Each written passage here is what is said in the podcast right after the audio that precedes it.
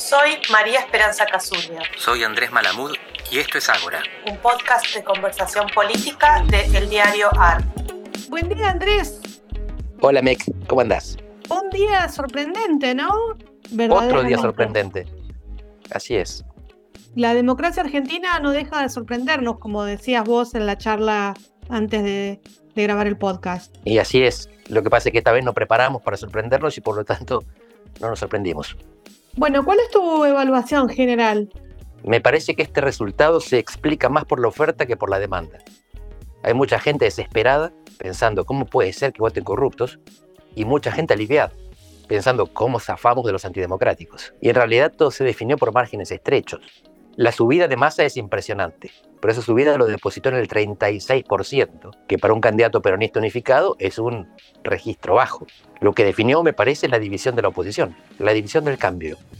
Porque si vos sumás a los que proponían una cárcel llamada Cristina Fernández de Kirchner, con los que querían eh, poner una bomba al Banco Central, tenés que hay más del 55% de los votantes.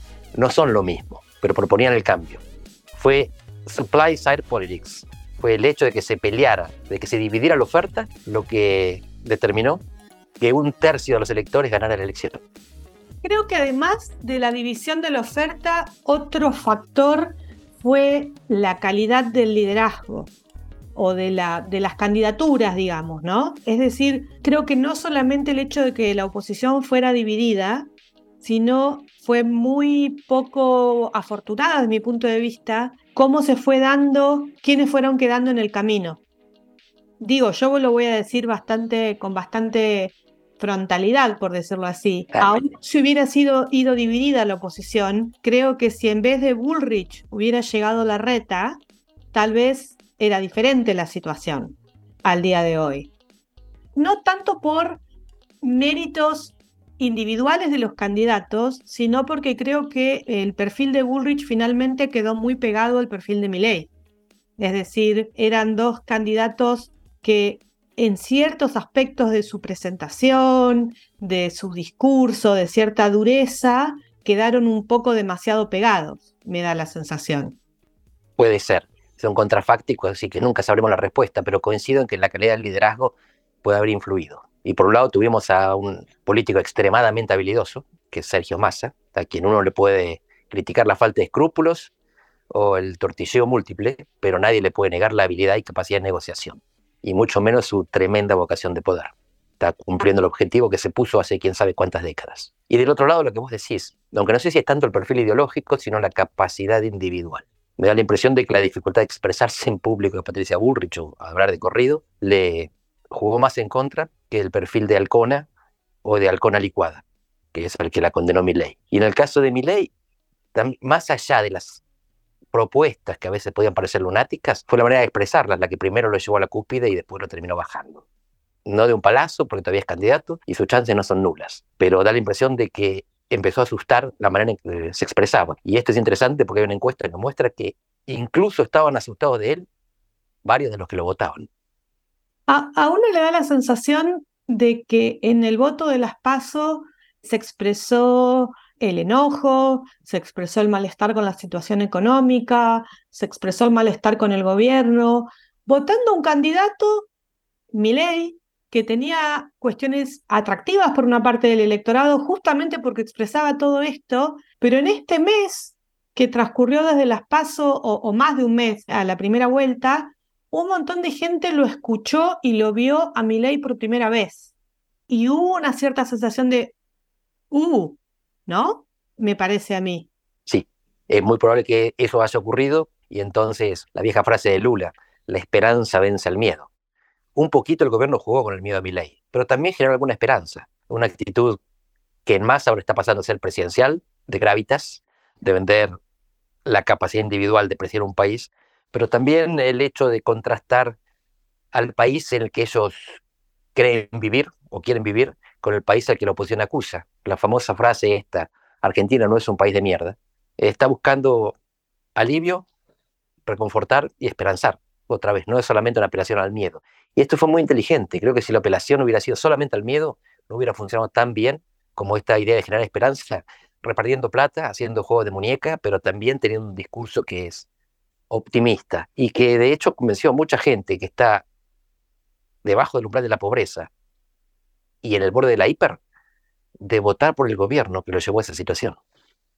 Lo que pasa es que también, paradójicamente, el hecho es que la propia sentencia de mi ley hizo que bajara la valencia de la discusión económica en la campaña en estos dos, últimos, en estos dos, últimos meses. O sea, desde ese punto de vista fue óptimo para Massa el hecho de que en vez de centrar la discusión en cuánto sale un kilo de papas, estuviéramos discutiendo la dictadura, estuviéramos discutiendo el libre acceso a las armas, estuviéramos discutiendo los vouchers educativos. Eso sí resultó una cosa interesante para mí, o uno de los interrogantes de esta campaña, que es por qué Milei y la Libertad Avanza hicieron una apuesta a no moderar el, el, discurso. No sé si moderar, moderar no es la cuestión, pero a centrarlo, ¿no? En lo que tendrían que haberlo centrado.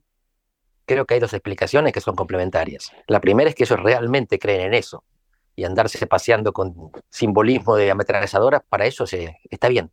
Se sienten poderosos, se sienten fuertes, se sienten libres.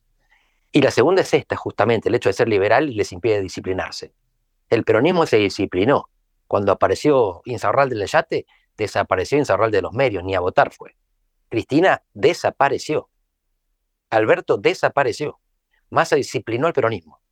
Milei no lo disciplina en parte porque le gusta el caos y en parte porque quizás si quisiera tampoco podría. Porque la estructura del libertarianismo es así, cada loco con su tema.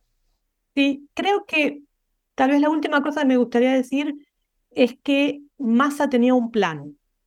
Un plan arriesgado, un plan que en muchos momentos jugó al, al fleje, pero creo que no se le puede negar que llegó a esta elección con un plan y su plan tenía varias, varias fases y todas esas fases eran arriesgadas y en todas podía perder, ¿no? Es decir, que no fuera Rodríguez Larreta el vencedor de la interna de, Juntos por el Cambio, después sostener a Milei para que no se cayeran las pasos, acá uno podría decir que realmente fue muy al fleje, después más o menos muñequear, como vos decías, la situación económica y vimos eh, la segunda o la última fase del plan ayer con un discurso en donde, como vos decís, estuvo absolutamente él solo en el escenario, en donde apeló a la unidad nacional, gobierno de unidad, donde le tiró muchos guiños a sectores del Partido Radical, habló de la educación pública, habló de la democracia, y bueno, y ese plan y también los deseos de ganar. También otra cosa que me parece que hay que decir es que había dirigentes importantes de Unión Popular o el Frente de Todos en ese momento que consideraban que esta elección era inganable desde hace dos años y que sostenían que tenían que ir a pensar ya en el 2027 y Massa fue uno tal vez de los pocos que apostó a ganar. Massa, Axel también hay que decirlo. Entonces, ambición de ganar y un plan arriesgado, con chances una en un millón, pero que lo trajo hasta acá. Y ya para ir cerrando, ¿cómo ves vos el camino a la segunda vuelta? Más tiene la estrategia correcta, que es dividir a Juntos por el Cambio y llevarse una parte importante. No necesita la mayoría, porque él tiene la mayoría de los votos de Schiaretti y de los votos de la izquierda. Necesita la mitad e incluso un poco menos, y sabe dónde buscarla, el radicalismo y el larretismo. Fíjate que Milei les había robado los dos por igual. En Las Paso había ganado en la zona núcleo, había ganado en Córdoba, Santa Fe y Mendoza, pero también ganó en el norte y en la Patagonia. Ahora Juntos por el Cambio volvió a perder en la zona núcleo. Volvió a perder provincias que había ganado para la gobernación. Milei ganó en Mendoza, San Juan, San Luis. Pero el peronismo recuperó parte del norte y parte de la Patagonia. Esa fue la estrategia de Massa, de unificar al peronismo que tenía una base firme y se la habían carcomido. Y no es santo de mi devoción. Jamás diré que me simpatiza Massa, pero hasta ahora había en Argentina dos políticos que moldeaban el escenario político, dos líderes. Y ahora hay tres. Con esa vocación de poder y con esa habilidad y con ese dinero, con rosca y con plata, consigo lo que hasta ahora solo conseguían Macri y Cristina. Independientemente del resultado, si Milei gana la presidencia, a lo mejor tenemos que pensarlo de otra manera. Pero hasta ahora parece que hay una tercera estrella en el firmamento y no sabemos qué va a pasar con las otras dos. Quizás terminen presos, como le pasó a Menem, aunque sea por un semestre. Pero no me imagino al próximo presidente dando malas noticias económicas sin dar alguna conmoción política importante. Y eso puede venir por la lucha de poder con los dos que gobernaban hasta ahora, que gobernaban la política, no el país. Sea cual sea el resultado de la segunda vuelta, las dos coaliciones que definieron la política argentina por los últimos prácticamente 15 años van a cambiar. Creo que esto es lo único que podemos decir.